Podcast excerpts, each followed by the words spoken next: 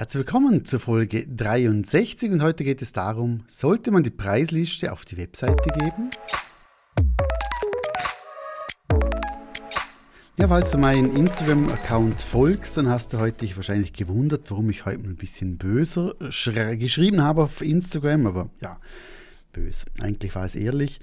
Es ging darum, ich weiß nicht, wie es dir geht, aber im Moment sehe ich so viel Fotografen, Coaches da draußen, also ich kriege sehr, sehr viel Werbung davon, die alles versprechen, fünfstellige Umsätze jeden Monat und sie helfen dir dort und da und überall. Und wenn du auf die Seite gehst, dann merkst du irgendwie, die fotografieren gar nicht selber. Die machen einfach dann aus Büchern vielleicht oder sonst von irgendwo, mal gehört, wie man fotografieren kann, wie man vielleicht das Marketing umsetzen kann und so weiter aber fotografieren nie, haben, wissen gar nicht, was ist im Moment gewünscht, was, was braucht der Kunde vielleicht, was für ein Look ist ihn, was für Preise kann man verlangen und so weiter. Ich finde das immer ein bisschen schade, weil ich finde, wenn ich schon, wenn ich einen Fußballverein hätte und ich suche einen Trainer, dann wäre schon von Vorteil, wenn der Trainer selber auch schon mal Fußball gespielt hat, wenigstens. Je erfolgreicher, desto besser ist wahrscheinlich auch der Trainer. Und äh, deshalb, wenn du dir einen Coach suchst, egal, ja, es gibt ja ganz viele, es gibt auch ganz viele gute natürlich, dann achte wirklich darauf, fotografiert diese Person wirklich schon länger, fotografiert die viel oder postet sie nur Tipps und Tricks und redet über Fotobusiness? Und du weißt überhaupt nicht, fotografiert die tagtäglich oder mindestens zwei, dreimal die Woche. Und das ist einfach meine Meinung, also ich, wenn ich einen Instagram-Kurs kaufe von jemandem und hat irgendwie nur 1000 Follower, dann glaube ich nicht, dass der mir beibringen kann, wie ich mehr Follower bekomme. Das gleiche ist auch beim Thema Fotografie. Aber das ist meine Meinung. Jetzt gehen wir auf das Thema Preislisten auf die Webseite geben, ja oder nein. Und auf dieses Thema Großes Dankeschön an den lieben Daniel. Äh, er hat auf die letzte Podcast-Folge von letzter Woche montags hat er mir äh, folgenden Text geschrieben und deshalb ist auch dieses Thema entstanden.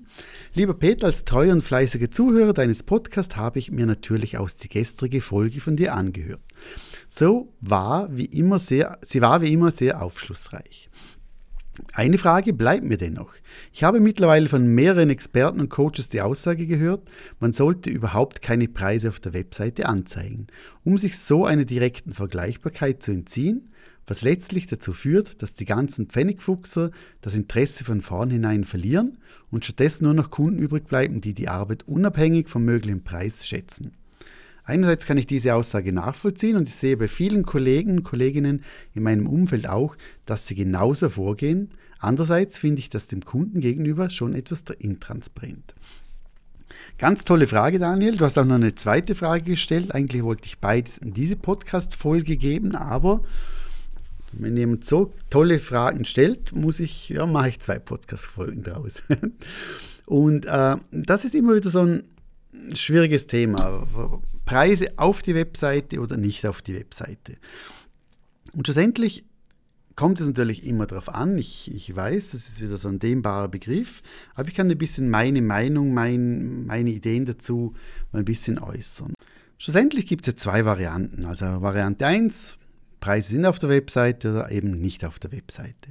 Und für mich gibt es ganz eine klare Meinung. Für mich gehört jetzt das Thema Hochzeiten und Businessfotografie habe ich jetzt keine Preise online. Einfach aus dem Grund, weil ich wirklich bei Hochzeiten, weil es auch ein höherer Preis ist, dementsprechend äh, die, nicht einfach, dass ein Kunde auf die Webseite geht, schaut die Preise an und entscheidet gleich weg oder nicht weg, sondern wenn er, wenn er eine Anfrage stellt, dann kriegt er sehr ein persönliches Mail, wo er schon sich ein bisschen Bild machen kann. Also heißt einfach zum dort nicht einfach nur den Preis zu sehen, sondern auch zu sehen, was ist hinter dem Preis oder hinter der Unternehmung. Beim Business ist es natürlich so, dass es so individuell ist, da, ist, da, da kannst du kein Paket machen. Das ist für mich meiner Meinung nach nicht möglich. Bei privaten Shootings, egal ob Schwangerschaft, Baby, Bewerbung, Männer, Frauen, Paare, was auch immer, da sind die Preise ganz klar offengelegt. Und jetzt ist die Frage, was macht mehr Sinn? Also ich kann dir nur sagen, wie es bei mir ist, wie meine Gedanken sind.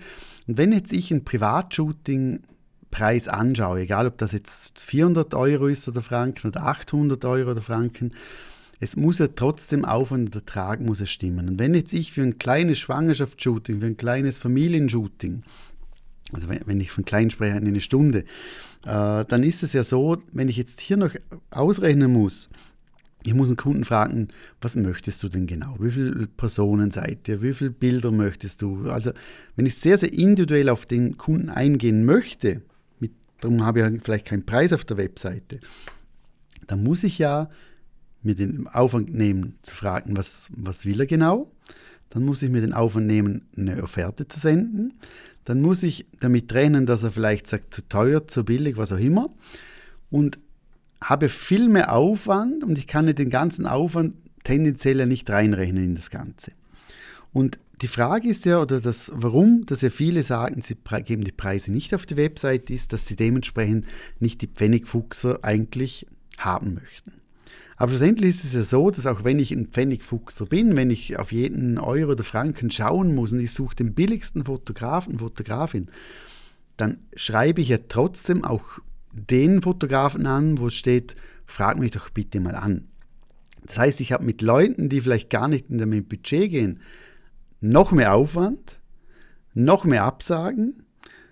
Also es bringt, es bringt keinen Vorteil. Ich gebe doch lieber die Preise auf die Webseite, gebe die Preise rein, wo ich denn auch meine Zielgruppe haben möchte. Das heißt, wenn ich Luxus-Shootings anbieten möchte und der Kunde, wo jetzt das, nicht, das Geld nicht hat, sieht den Preis, fragt mich automatisch nicht an.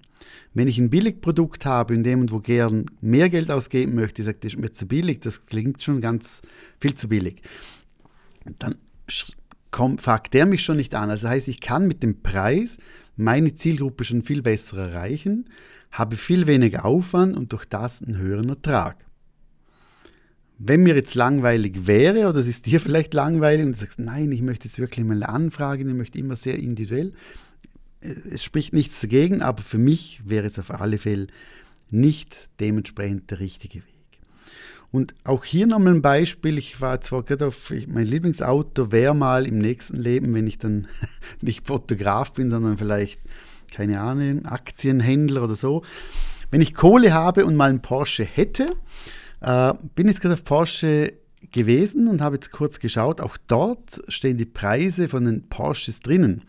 Also theoretisch müsste man sagen, okay, wenn ich jetzt, also Porsche gibt doch keine Preise auf die Webseite, wenn sie die Pfennigfuchser abschrecken möchten oder eben nicht abschrecken möchten. Also heißt auch hochwertige, sehr hochwertige Produkte haben die Preise auf der Webseite. Also heißt das doch, es spricht nichts dagegen, um sofort die Preise dementsprechend zu zeigen. Und was du ja machen kannst, wenn du jetzt sagst, okay, ich probiere es jetzt mal, ich gebe die Preise auf die Webseite, dann finde ich wichtiger, dass du eine Statistik hast oder mal analysierst einmal im Monat, dass du sagst, okay, auf meine Webseite, auf die Preisliste gingen von mir aus 100 Leute. Und ich hatte aber null Buchungen auf ein Shooting. Heißt, 100 Leute haben die Preise angeschaut und niemand hat gebucht. Dann weißt du, aha, ich bin höchstwahrscheinlich zu teuer. Und wenn du von 100, wo auf deiner Webseite sind, 50 hast oder 30 hast oder 20, die buchen, weißt du, du bist auf alle Fälle zu günstig. Also hier musst du schon, ich glaube, das ist schon wichtig, dass du dir auch analysierst, dass du Statistiken machst, dass du sagst, okay, wie viele Leute kommen auf meine Seite, wie viele haben meine Preise angeschaut? Und wie viele haben schlussendlich gebucht, um ein bisschen Gefühl zu bekommen, bist du zu billig oder bist du zu teuer. Ich weiß noch, ganz früh habe ich meine Preise, glaube ich, im Zwei-Wochen-Takt immer wieder verändert, höher rauf, weniger rauf, alle Fotos dabei, nur fünf dabei und so weiter, einfach zum herausfinden, was ist wirklich gefragt und was läuft wirklich dementsprechend am besten. Probierst du selber mal aus. Ich kann es mir auch gerne mal schreiben. Ich bin gespannt, was du für eine, für eine Meinung hast. Äh, aber ich bin ganz klar für Privatshootings. Also alles, ich sage jetzt alles, was über 1500 Euro Franken ist, würde ich jetzt die Preise für ein Shooting jetzt nicht offenlegen. Alles, was darunter ist, würde ich ganz klar offenlegen. Ich muss aber auch sagen, die haben ein Deluxe-Angebot, das kostet 1800. Äh, Und da steht der Preis auf der Webseite oben. Also auch von dem her ist jetzt nur so eine leichte Empfehlung oder eine kleine Empfehlung, aber machst den Kunden einfach und einfach aus deiner Sicht. Du gehst auf eine Seite, findest die Bilder cool, du möchtest wissen, was kostet das, wenn es passt, buchst du PAM. Und wenn du jetzt zuerst noch eine Anfrage machen musst, dann musst du ein paar Stunden warten, bis du eine Antwort bekommst. Dann wirst du nochmal tausend Sachen gefragt, dann musst du dementsprechend wieder zurückschreiben, dann kriegst du ein Angebot und dann sagst du, nein, ist mir zu teuer und dann fragt man dich wieder an, ja, warum willst du es nicht? Also aus Kundensicht, mach es so einfach wie möglich. Und auch hier noch einen kleinen Tipp, wenn du die Preise hast, wenn du Pakete hast, äh, achte immer darauf, dass du einen Call to Action gerade bei den Preisen hast. Das heißt, wenn ich einen Preis sehe und ich denke, das ist der richtige Preis für deine Qualität und ich möchte buchen, mach es dem Kunden so einfach wie möglich. Hm? Also meine Empfehlung, hau die Preise rauf, rauf auf deine Seite und schau mit den Preisen, dass du einfach dementsprechend die richtigen Kunden ansprichst, die für, dein, für deine Zielgruppe, für deine Berechnungen die besten sind. Ich wünsche dir auf alle Fälle eine schöne Woche.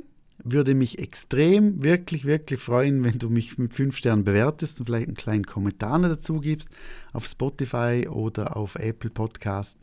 Würde mich sehr, sehr motivieren, dass ich dranbleibe.